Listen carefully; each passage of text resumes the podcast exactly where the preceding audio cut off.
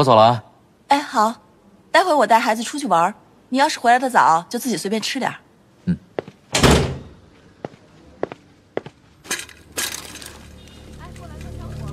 周末一早，摄影爱好者汪淼带上相机，骑着自行车出去了。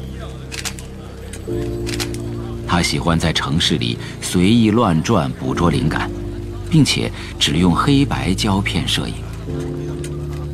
只不过今天，汪淼的感觉有些异样。在刚过去的那一夜，那两颗台球一直占据着他长长的梦境。一切试验条件都相同，但是结果全都不一样。难道物质的本源真的无规律吗？不知不觉中，汪淼骑到了新落成的 CCTV 大厦脚下，顺着大厦在朝阳中闪烁的尖顶的指向，他向深不见底的蓝色苍穹望去。脑海中突然浮现出科学边界的学者们经常讨论的两个词：射手和农场主。申宇飞博士，我听那些学者们总是提到 SF，是科幻的意思吗？不是，那是射手和农场主两个词的缩写。射手和农场主。什么意思？它源自两个假说。射手假说说的是有一名神枪手，在一个靶子上每隔十厘米打一个洞。如果这个靶子的平面上生活着一种二维智能生物，他们中的科学家在对自己的宇宙进行观察后，就会发现一个伟大的定律，也就是宇宙每隔十厘米必然会有一个洞。这种生物会把神枪手的随意行为看成自己宇宙中的铁律。哦，农场主甲说说的是一个农场里有一群火鸡，农场主每天中午十一点来给他们喂食。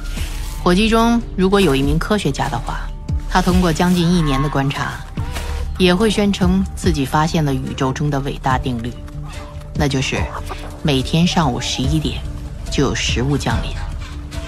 他在感恩节的早晨向伙计们公布了这个定律，但这天上午十一点，食物并没有降临。农场主进来，把他们都捉去给杀了。《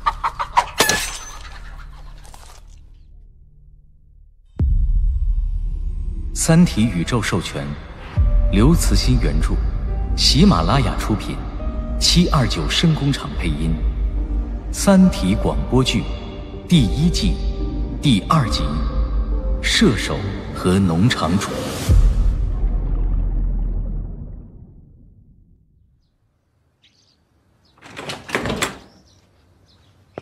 我回来了。娘俩还没回来呢。你先进暗室洗照片吧。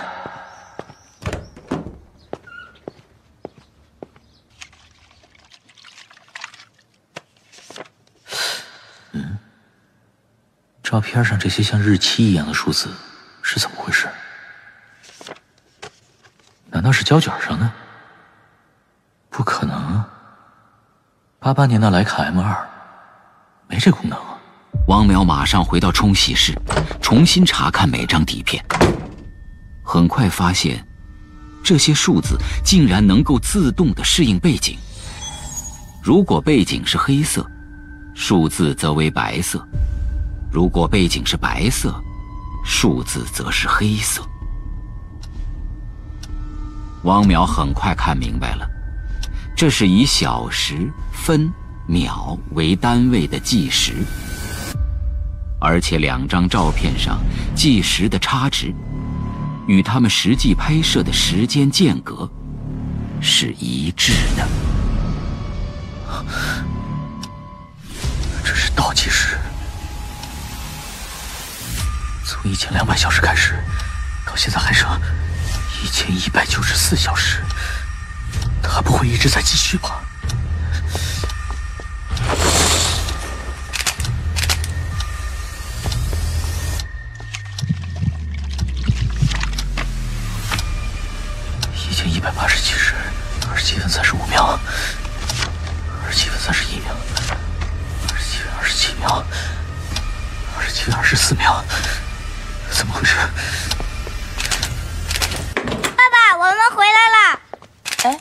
你没吃饭啊？拍什么呢？来，你把这一卷都拍完。啊？拍什么啊？你不是不让别人用你的相机吗？你就拍，拍什么都行，随便拍什么。拍完拿冲洗室来。哦，那豆豆来，我给你拍吧。好啊。哎，等等。啊？怎么了？别，别拍儿子。你随便拍点什么别的，啊？哦，好。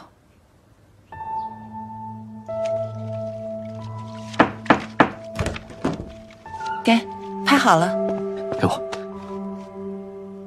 老公，你没事吧？没事，你先去做饭吧。啊。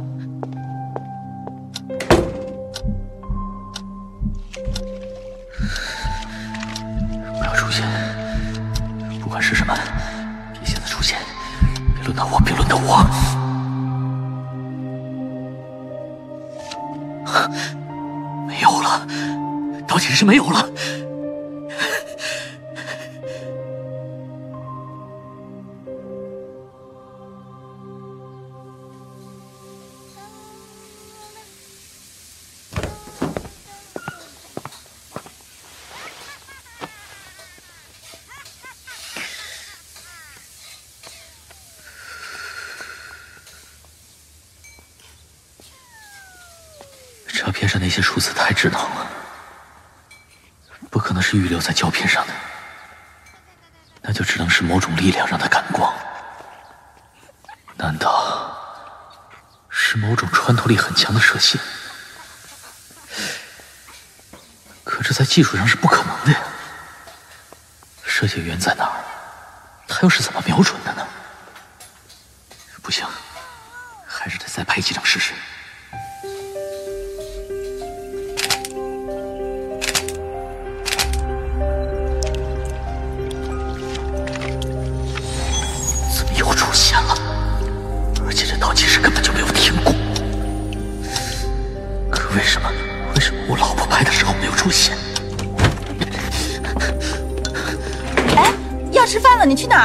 比张教授家。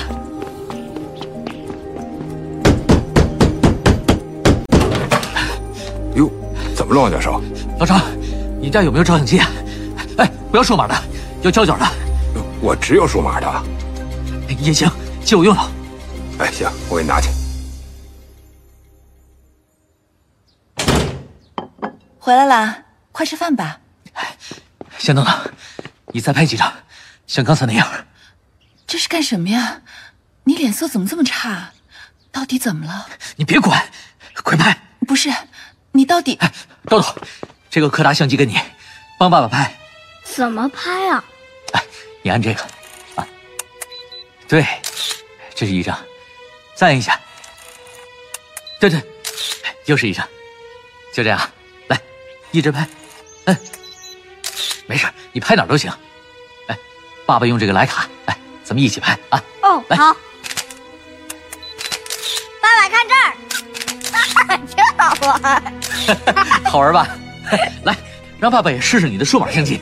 来，哎，好，哎，快，汪淼，再拍，来。我知道你最近工作压力很大，你可别……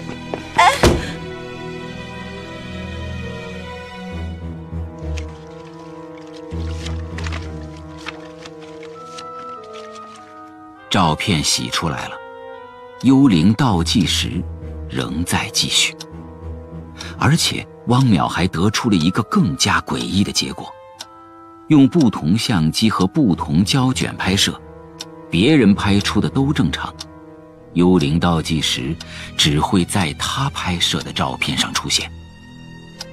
直觉告诉他，这件事已经超出了技术之外，他必须找个人问问。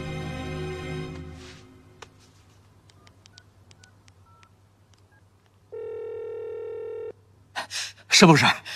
我这里有些事，我必须到你那儿去一趟。来吧。他竟然什么都不问吗？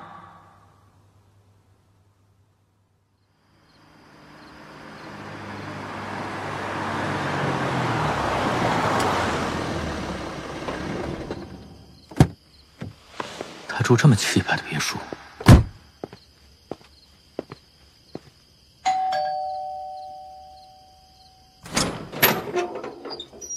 啊，魏成，我刚跟你爱人打过电话。啊，是来找玉飞吧？我知道，请进吧。他在上面有点事儿，你稍等一会儿吧。啊啊，我能上去找他吗？也行，跟我来。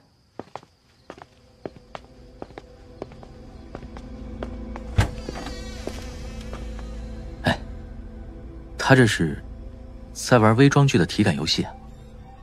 Three Body，三体。对，玉飞，来客人了。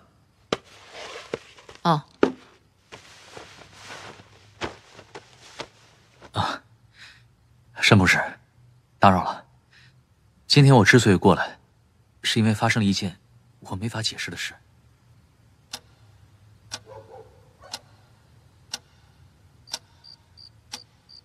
你看，有什么办法可以消除这些倒计时吗？呃，你领导的纳米项目怎么样了？纳米项目和这事儿有什么关系吗？把研究停下来。什么？你说什么？停下来？那是国家重点项目，申博士，你总得说个原因吧？停下来试试。不是，申博士，你到底知道些什么？请告诉我。我能告诉你的就这些了。可项目不能停，也不可能停。停下来试试。我，我明白了。科学边界并不只是一个基础理论的学术交流组织，对不对？你说反了。你能得出这个印象，是因为科学边界涉及的东西比你想象的更基础。我先走了。我送你。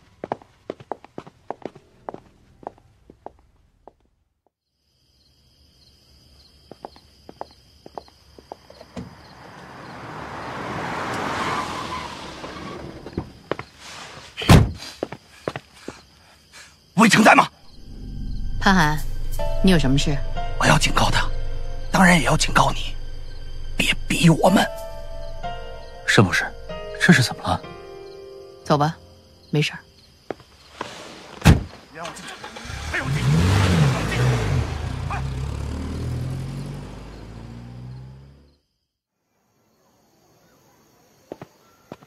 潘寒可是科学边界里的著名人物，申亦飞和魏成逼他什么了？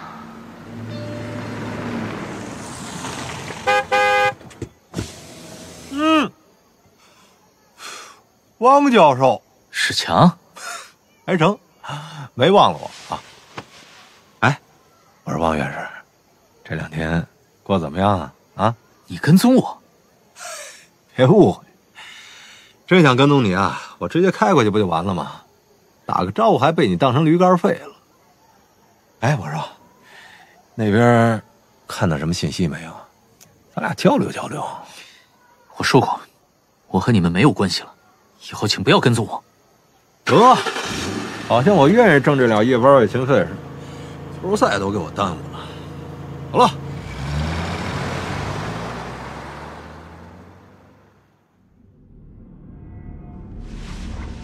这一夜，汪淼的梦境很纷乱，但其中的一个东西却恒定的存在着——幽灵倒计时。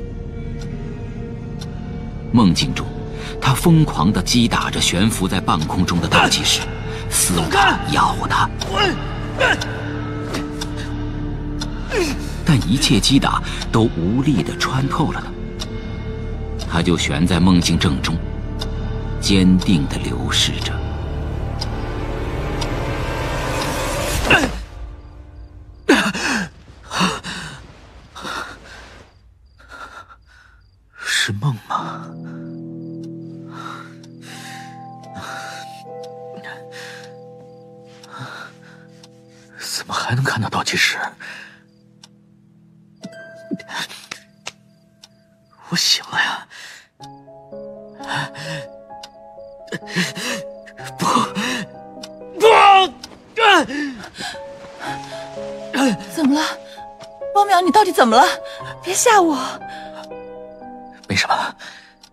做了个噩梦。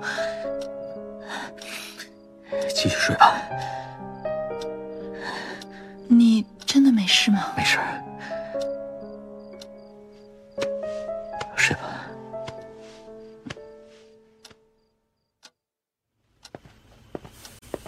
王总，没事吧？听说您上午看病去了。哦，没事。眼睛有点不舒服，大夫说是飞蚊症，很常见的眼病。最近太累了吧？您要多注意休息。这人啊，就和机器一样，运行越久，毛病越多。啊，您看，这是刚刚反应黑箱的故障数据，又出故障了。是啊，反应黑箱运行一年多了，很多传感器灵敏度都下降了。我建议，最好是停机维护一下。您看，停下来试试。全面更新外围传感系统需要多长时间？四五天吧，动作快的话三天就行，我保证。嗯，那把实验停下来吧，停机维修，就照你说的时间表。好的，王总，我尽快给您一份更新方案，下午就能停机了。现在就停吧。啊，现在？啊啊，好好，我马上通知他们。喂，小张啊。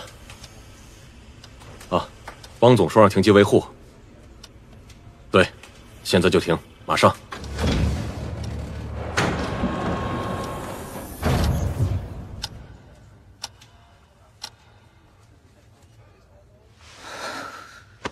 哎，汪总，您怎么了？没事儿。系统更新是设备部的事儿，你们实验组的人好好休息几天吧。这阵子大家都辛苦了。你先去吧。哎，好，那您也回家好好休息一下吧。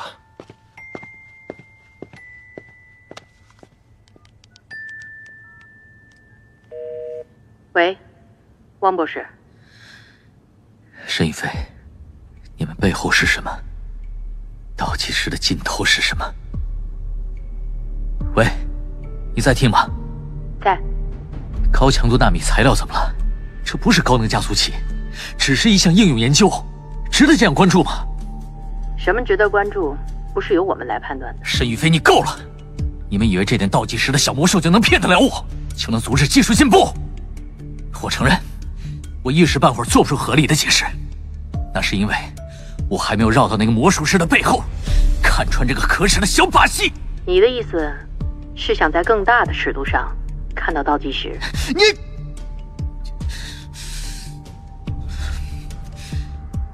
大尺度又怎么样？除非你的尺度搞得比太阳还要大。问题是你能承受得了吗？我们是朋友，我想帮你，不想你走杨东的路。什么意思？你旁边有能上网的电脑吗？有。看手机信息，进入这个网址。好。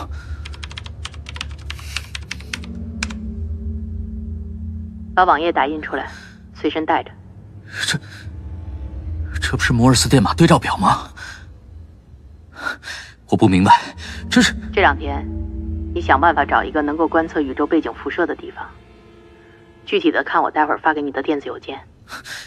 不是，干什么呢？我知道纳米研究项目已经停了，你打算重新启动它吗？当然。三天以后。那倒计时将继续。那我会在什么尺度上看到他？三天后，也就是十四号，在凌晨一点至五点钟，整个宇宙将为你闪烁。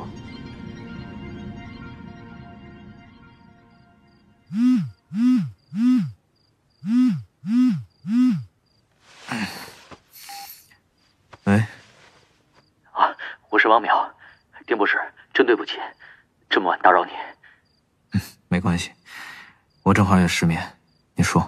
哦，是这样。我遇到了一些事，想请你帮个忙。你知道国内有观测宇宙背景辐射的机构吗？宇宙背景辐射？你怎么对这个有兴趣？不是，看来你真遇到麻烦事儿了。哎，你去看过杨东母亲了吗？哎呀，真对不起，我给忘了。没关系，不过你最好去看看他。他年纪大了，又不愿意雇保姆。哦，宇宙背景辐射的事儿，你正好可以去问问他老人家。他退休前是搞天体物理专业的，和国内的这类研究机构很熟。好，我明天就过去。嗯，那先谢谢了。我是真的没办法再面对和杨东有关的一切了。挂断电话，汪淼坐到电脑前，凭借记忆输入申玉飞玩的游戏网址。网页上显示，该游戏只支持微装具方式。汪淼想起纳米中心的职工娱乐室有一套微装具。取来后，他费劲地穿上感应服，戴上头盔，启动了电脑。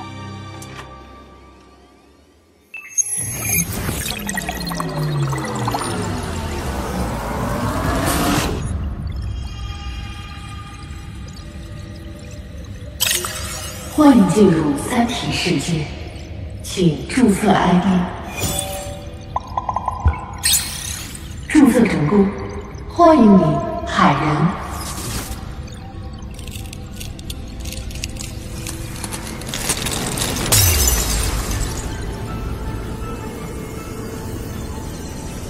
汪淼置身于一片黎明之际的暗褐色荒原。远方地平线上有一小片白色的曙光，天空则是群星闪烁。突然，两座发着红光的山峰砸落在远方的大地上，整个荒原笼罩在红色光芒之中。被激起的遮天蔽日的尘埃散去之后，汪淼看清了那两个顶天立地的大字“三体”。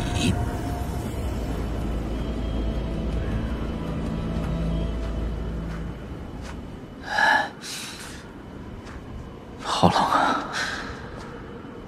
接下来该去哪儿呢？嗯，前面有两个人。哎，喂，等等！等等，你们好。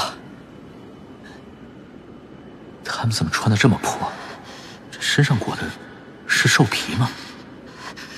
冷啊！哎，是啊，真冷。哎，请问这是哪儿啊？这是战国时代，我是周文王。周文王不是战国时代的人吧？他一直活到现在呢，纣王也活着。你好，我是周文王的追随者。啊，呃，我是海人。嗯，周文王，你背的箱子里是什么呀？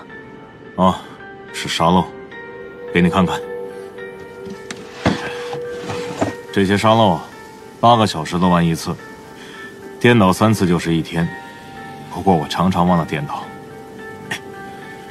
要靠追随者提醒才行。你们好像是在长途旅行啊？有必要背这么笨重的计时器吗？不然要怎么计时呢？你拿个小型日晷多方便啊！或者只看太阳，也能知道大概的时间。太阳？看太阳怎么能知道时间啊？这可是乱纪元。乱纪元？真冷啊！冷死我了！等太阳出来了，就会暖和一点。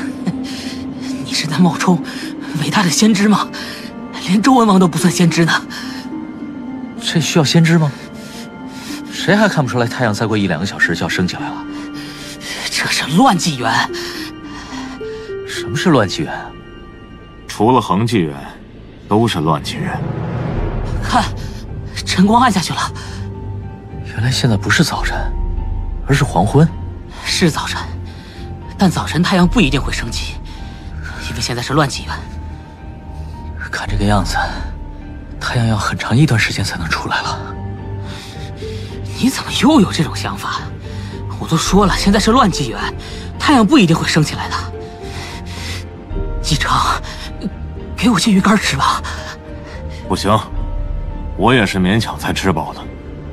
剩下的鱼干要保证我能走到朝歌，而不是你。哎，看，太阳又升起来了。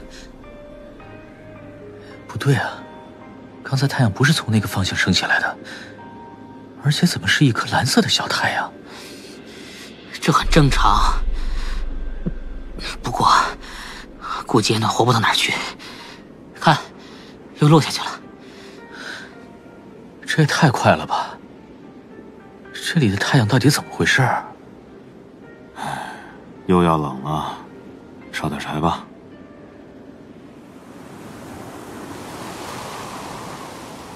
要我说，烧些脱水者火才旺呢。住嘴！那是纣王干的事儿。反正路上散落的那些脱水者也泡不活了，都破成那样了。如果你的理论能行，别说烧一些，吃一些都成。胡说！我们是学者。哎，是是是，学者。学者。篝火燃尽后，三人继续赶路。由于他们之间交谈很少，系统加快了游戏时间的流逝速度。转眼间两天过去了，太阳一次都没有升起过。看来太阳不会出来了。你又冒充伟大的先知了，都跟你说了多少次了？这是乱纪元。不好，快找个阴凉地躲起来！哎怎么了？太阳出来不好吗？你看太阳那么大，等它彻底升上来，我们全都会被晒死的！啊！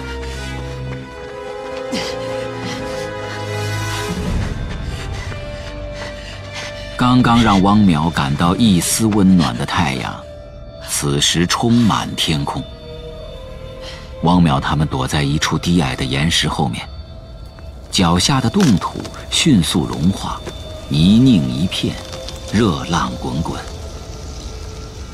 当大太阳升到头顶正上方时，三人用兽皮蒙住头，强光仍旧如利箭一般从所有缝隙和孔洞中射进来。三人绕着岩石挪到另一边，躲进那边刚刚出现的阴影中。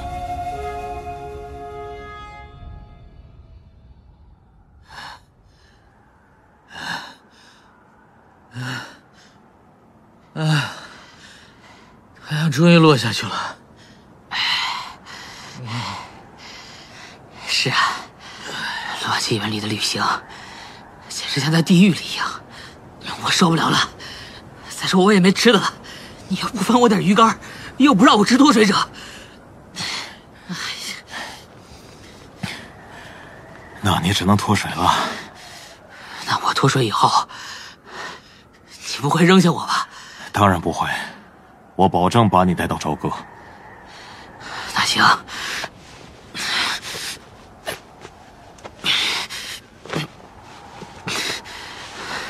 衣服帮我收好。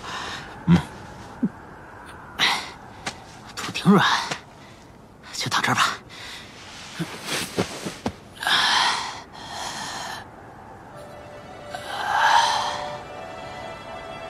落日的余晖中。汪淼看到追随者身上的汗水突然增加了，他很快知道那不是出汗，是追随者身体内的水分正在被彻底排出。这些水在沙地上形成了几条小小的溪流。追随者的整个躯体像一根融化的蜡烛一般在变软变薄。十分钟后。水排完了，那躯体化作一张人形的软皮，一动不动地躺在泥地上。面部的五官都模糊不清了。他死了吗？没有，在水里泡一会儿，他就会恢复原状，活过来，就像泡干蘑菇那样。他的骨骼也变软了。对，都成了干纤维，这样便于携带。这个世界里的人，每个人都能脱水吗？当然，你也能，不然在乱纪元是活不下去的。你带着他吧，扔到路上，不是被人烧了，就是吃了。走吧。汪淼夹着脱水的追随者，周文王背着沙漏，两人继续着艰难的旅程。两人相依为命，在篝火边抵御严寒，或是泡在湖水中度过酷热。好在游戏时间可以加快，一个月可以在半个小时内过完。这天，当漫漫长夜延续了将近一个星期，周文王突然指着夜空，欢呼起来：“快看，飞行，两颗飞行，恒纪元就要来了！”微信搜索公众号“直播大咖”，免费收听最新节目内容。